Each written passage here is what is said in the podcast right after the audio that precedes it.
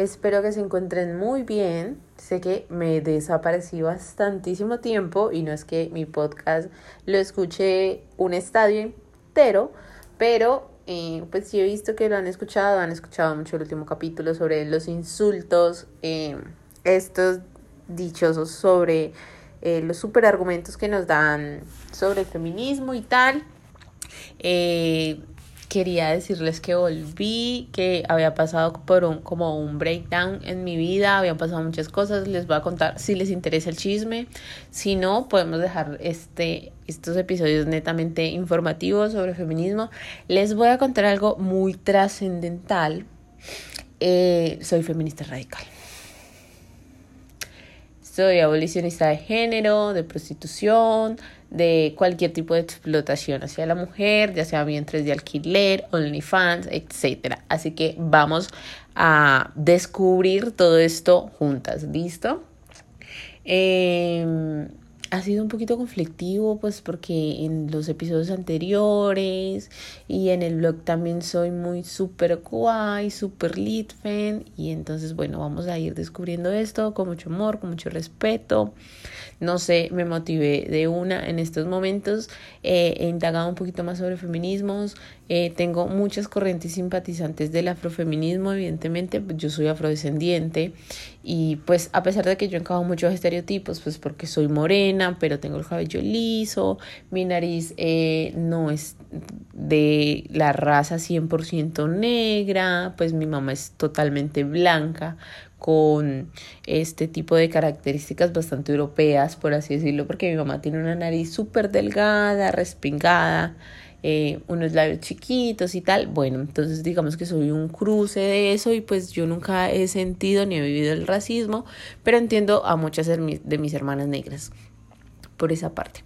En estos momentos, voy a ser súper rápida, en estos momentos eh, en Colombia hay una influencer que está sacando, ella tiene queratinas para el cabello, pues las queratinas lo que hacen es que te alisan el cabello y ella como razón social o como digamos em, manera de ayudar entre comillas, eh, decidió hacer unas queratinas para niñas afro, o sea, alisarles el cabello a las niñas afro. Obviamente no las estoy obligando ni nada por el estilo. A ver, vamos a empezar a, a, conceptualizar bien. Algo que me ha traído de ser feminista radical es poder conceptualizar cómo es.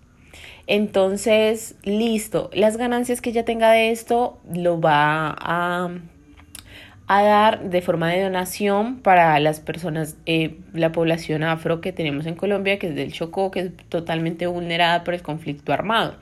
¿Qué sucede con esto? Que le crea inseguridad más de la que tienen las niñas afro con su cabello.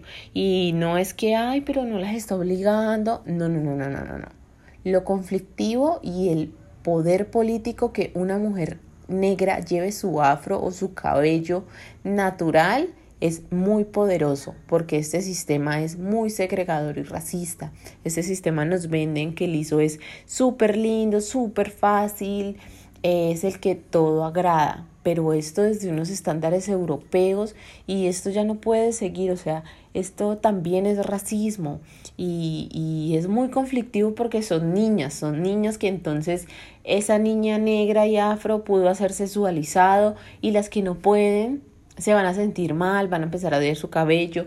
Tenemos que tener en cuenta que los cabellos afro no tienen variedad de productos, no son accesibles. Quien los tiene debe hacerse 30 mil tratamientos. Esto gasta tiempo, gasta producto, gasta dinero y es algo que muchas no tienen. Entonces, ¿qué, qué pasa ahí? Que lo que pasa es que ellas se empiezan a sentir inseguras, se empiezan a hacer motivos de burlas. Aquí en Colombia se ha, se ha discriminado mucho a la mujer eh, afrodescendiente o negra simplemente porque tiene el pelo malo. Hubo un momento en Colombia en el que se sacó una canción, era la cosa, yo desde mi ignorancia, yo no era tan adulta, yo tenía, no sé, 16 eh, años, 14, 13, no me acuerdo la verdad. Y era como decía que la, la, la, negra era coquimba, que no tenía pelo, no sé qué, o sea, era horrible, era horrible y nosotros nos reíamos, yo me reía pues porque yo nunca he sido discriminada por esto y, y tú sabes lo que siempre pasa cuando uno no se cuestiona sus benditos... Eh, sus benditos, sus benditas conductas racistas. Y entonces ahora pienso, esas niñas se pueden sentir nuevamente, o sea, con lo difícil que es ser afro, los productos llegan nuevamente a crearle más estereotipos y más estigmas a su cabello. No es para nada justo porque son niñas y las niñas se enfrentan muchísimo a, a todos los estereotipos ya que empiezan a desarrollarse y entonces encajar estos... Es, estoy muy cansada de los estereotipos que definen a una sola mujer. Estoy cansada, estoy harta, la verdad. Pero bueno, es más o menos como un poquito de eso. Recuerden que yo subo cosas a mi Instagram. Obviamente por el breakdown no había subido absolutamente nada.